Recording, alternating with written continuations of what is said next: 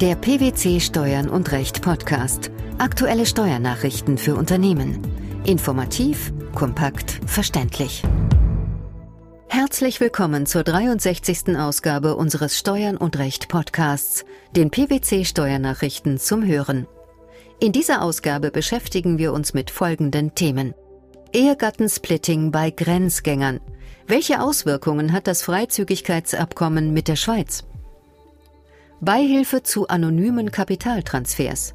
Haftung nur bei konkret festgestellter Steuerhinterziehung. Gesetzentwurf zur Verkürzung der Aufbewahrungsfristen sowie zur Änderung weiterer steuerlicher Vorschriften. Bundeskabinett beschließt Formulierungshilfe.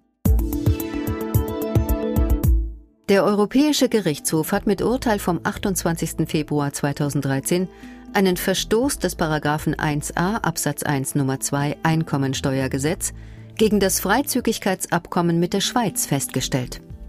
Damit können auch in der Schweiz ansässige Ehegatten, die ihre gesamten oder nahezu ihre gesamten Einkünfte in Deutschland erzielen, im Rahmen der deutschen Einkommenssteuererklärung die Zusammenveranlagung beantragen.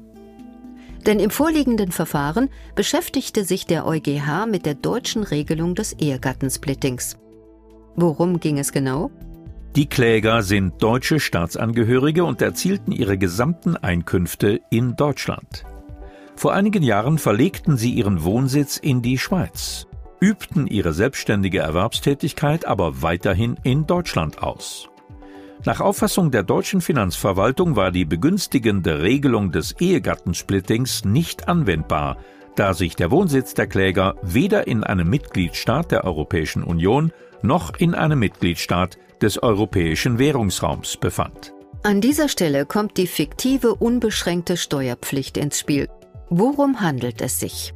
Die sogenannte fiktive unbeschränkte Steuerpflicht im Einkommensteuergesetz ist eine Folge des Schumacher-Urteils, wodurch bei grenzüberschreitender Tätigkeit innerhalb der Europäischen Union eine Benachteiligung vermieden werden soll. Auf Antrag werden Personen, die nahezu ihre gesamten Einkünfte in Deutschland erzielen, einem unbeschränkt Steuerpflichtigen gleichgestellt. Voraussetzung hierfür ist, dass die Einkünfte mindestens zu 90 Prozent in Deutschland versteuert werden oder, falls dies nicht der Fall ist, die ausländischen Einkünfte den Grundfreibetrag in Höhe von derzeit 8.130 Euro bzw. 16.260 Euro bei Verheirateten nicht übersteigen. Für die Geltendmachung der Zusammenveranlagung ist zudem Voraussetzung, dass die Ehegatten neben einer Staatsangehörigkeit in der Europäischen Union oder im Europäischen Währungsraum auch ihren Wohnsitz in einem dieser Staaten haben. Im vorliegenden Fall war die letztgenannte Voraussetzung jedoch nicht gegeben. Welche steuerlichen Folgen hatte das für die Kläger? Aufgrund des bereits im Jahr 1999 zwischen der Europäischen Gemeinschaft und der Schweiz abgeschlossenen Freizügigkeitsabkommens ist nach Ansicht des EuGH die Situation der beiden Kläger mit dem Fall Schumacher aus dem Jahr 1995 vergleichbar. Da sie ihre Einkünfte in voller Höhe im Tätigkeitsstaat versteuern, kann der Wohnsitzstaat diesen Personen nicht die Vergünstigungen gewähren, die sich aus der Berücksichtigung ihrer persönlichen Verhältnisse und ihres Familienstandes ergibt. Dies führt laut EuGH zu welchem Ergebnis? Der EuGH argumentiert, dass ein gebietsfremder Steuerpflichtiger, der seine gesamten oder nahezu seine gesamten Einkünfte in dem Staat erzielt, in dem er seine berufliche Tätigkeit ausübt, sich hinsichtlich der Einkommensteuer objektiv in derselben Situation befindet wie der in diesem Staat Ansässige, der dort die gleiche Tätigkeit ausübt. Nach dem oben genannten Abkommen ist eine steuerliche Diskriminierung dieser Personen daher rechtswidrig. Welche Handlungsempfehlung kann man nach diesem Urteilsspruch aussprechen? Bei vergleichbaren Sachverhalten sollte die Zusammenveranlagung mit dem in der Schweiz lebenden Ehegatten im Rahmen der Veranlagung zur Einkommensteuer beantragt werden. Für Zwecke des Lohnsteuerabzugs sollte die Steuerklasse 3 nur berücksichtigt werden, wenn eine entsprechende Bescheinigung des zuständigen Betriebsstättenfinanzamts vorliegt. Brigitte Dusold, Managerin bei PwC in Frankfurt, weist aber auch noch auf etwas anderes hin. Die Ausführungen des genannten Urteils könnten auch auf solche Fälle anwendbar sein, in denen ein Staatsbürger der Europäischen Union, des Europäischen Währungsraums oder der Schweiz in Deutschland tätig ist und hier auch unbeschränkt einkommensteuerpflichtig ist, während der Ehegatte jedoch weiter in der Schweiz lebt. Die Voraussetzung dafür ist aber, dass das gesamte oder zumindest das überwiegende Familieneinkommen in Deutschland der Besteuerung unterliegt. Die Reaktion der Finanzbehörden hierauf bleibt jedoch noch abzuwarten. Um wegen Beihilfe zur Steuerhinterziehung in Haftung genommen zu werden, muss der Tatbestand der Steuerhinterziehung tatsächlich festgestellt worden sein. Die bloße Wahrscheinlichkeit einer Steuerstraftat reicht nicht aus. Zu diesem Urteil gelangte der BFH in einem aktuellen Urteil. Was ging dieser Entscheidung voraus?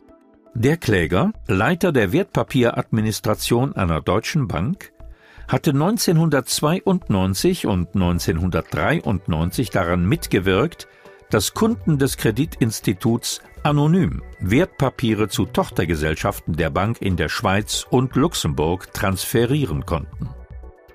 Steuerstrafrechtliche Ermittlungen förderten zwar den Umfang des illegal transferierten Vermögens zutage, es gelang jedoch nicht, sämtliche Kunden zu enttarnen.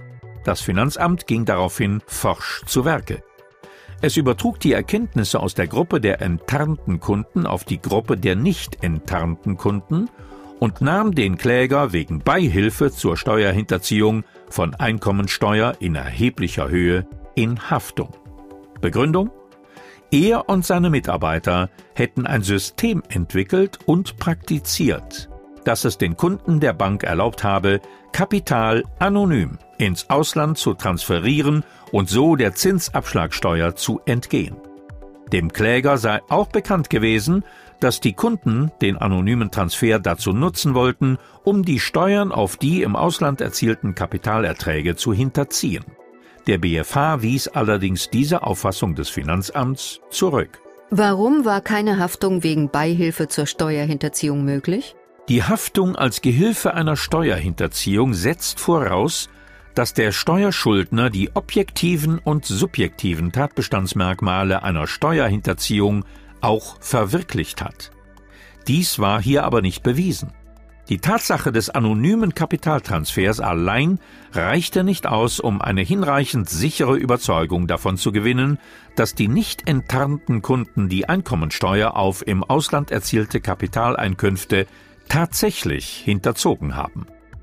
Auch die Erkenntnisse aus der Gruppe der enttarnten Kunden können für die Gruppe der anonym gebliebenen Kunden konkrete, tatsächliche Feststellungen nicht ersetzen. Ansonsten käme es nämlich zu nicht zulässigen Wahrscheinlichkeitsurteilen. Warum schlossen sich die BFH-Richter nicht dem Argument des Finanzamts an, zur Haftung reiche schon eine hinreichend sichere Annahme einer Steuerhinterziehung? Die strafrechtlichen Begriffe, also Steuerhinterziehung oder Teilnahme, auf die sich das Steuerrecht hier stützt, verlangen eine grundsätzlich auf den Einzelfall bzw. auf das einzelne Steuerrechtsverhältnis abstellende Betrachtung.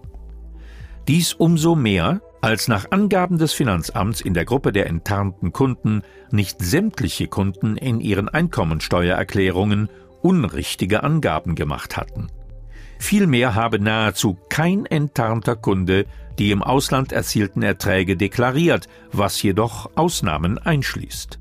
Hinzu kommt, dass nach den Angaben des Finanzamts in etwa sechs Prozent der Fälle aus anderen Gründen eine Steuerverkürzung nicht eingetreten ist. Ob eine Steuerhinterziehung unter anderen tatsächlichen Voraussetzungen auch ohne namentliche Kenntnis des Haupttäters in Betracht käme, hat der BfH in diesem Urteil ausdrücklich offen gelassen. Das Bundeskabinett hat Formulierungshilfe für einen Gesetzentwurf zur Verkürzung der Aufbewahrungsfristen sowie zur Änderung weiterer steuerlicher Vorschriften beschlossen. Welche Ziele verfolgt die Gesetzesinitiative? Mit dieser Gesetzesinitiative wollen die Koalitionsfraktionen nun weitere Maßnahmen umsetzen, die man schon mit dem ursprünglichen, jedoch gescheiterten Jahressteuergesetz 2013 verfolgt hatte. Die wichtigsten Änderungen in diesem Regelwerk betreffen die Cash GmbH sowie die Aufbewahrungsfristen für Geschäftsunterlagen. Was ist neu? Die Aufbewahrungsfristen für die Geschäftsunterlagen 2013 sollen von 10 auf 8 Jahre und dem zweiten Schritt ab 2015 auf 7 Jahre verkürzt werden. Bei den Cash GmbHs beschreitet die Gesetzesinitiative im Vergleich zu den bisherigen Forderungen des Bundesrates einen anderen Weg. Insbesondere soll zum nicht begünstigten Verwaltungsvermögen der einen Normalbestand übersteigende Bestand an Zahlungsmitteln, Geschäftsguthaben etc. gehören. Dieser Normalbestand wird aus dem Durchschnitt der letzten fünf Bilanzstichtage ermittelt. Auch die bisherigen Ausschlussregelungen für junges Verwaltungsvermögen erstrecken sich auf Zahlungsmittel, Geschäftsguthaben etc. Ebenfalls abweichend von den Forderungen des Bundesrates ist, dass sämtliche Änderungen im Erbschaftssteuergesetz erst in der Zukunft, genauer am Tag nach dem Beschluss des Bundestages, Anwendung finden. Wie gut sind die Erfolgsaussichten?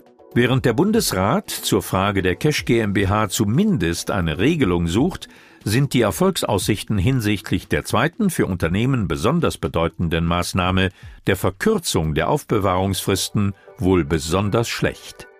Diese hatte der Bundesrat nämlich bereits im Vermittlungsverfahren zum Jahressteuergesetz 2013 vehement abgelehnt.